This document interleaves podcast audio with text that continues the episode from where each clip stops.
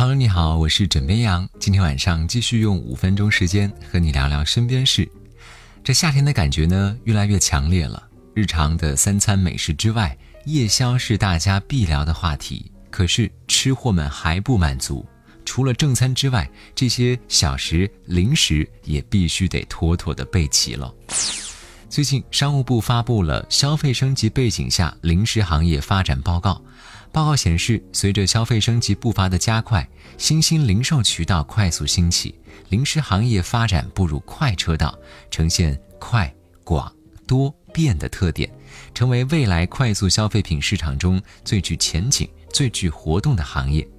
根据数据显示，二零零六年到二零一六年的十年期间，零食行业总产值从四千两百四十点三六亿元增长至两万二千一百五十六点四亿元，增长幅度达到了百分之四百二十二点五一。而到了二零二零年，零食行业总产业规模预计会接近三万亿元，真的是太能吃了，我的吃货朋友们！这份报告还显示。零食品类通过线上电商规模加速了市场渗透率，培育和提高了消费人群的购买习惯。零食占线上食品销售近百分之三十。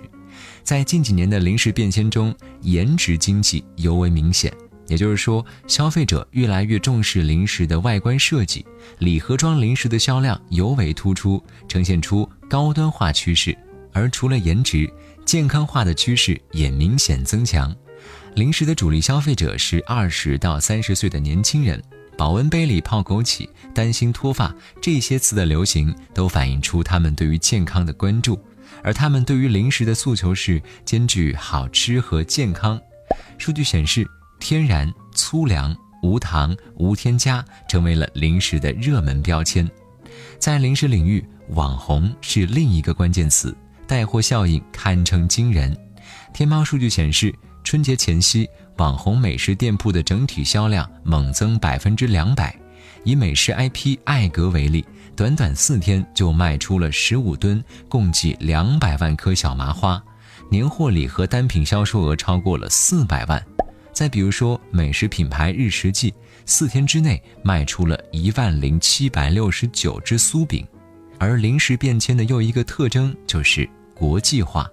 数据显示，单从巧克力来说，就有越来越多的海外小众品牌进入到了购物平台。同时，跨界也算得上是零食界创造爆款、吸引流量的大招。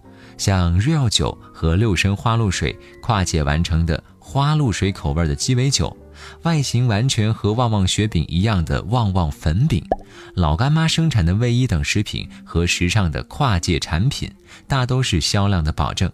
与此同时，零食的边界也在变得越来越模糊，像各类即食小火锅、方便面和鸭脖、鸭翅等餐桌上配菜速食也划入到了零食的范畴。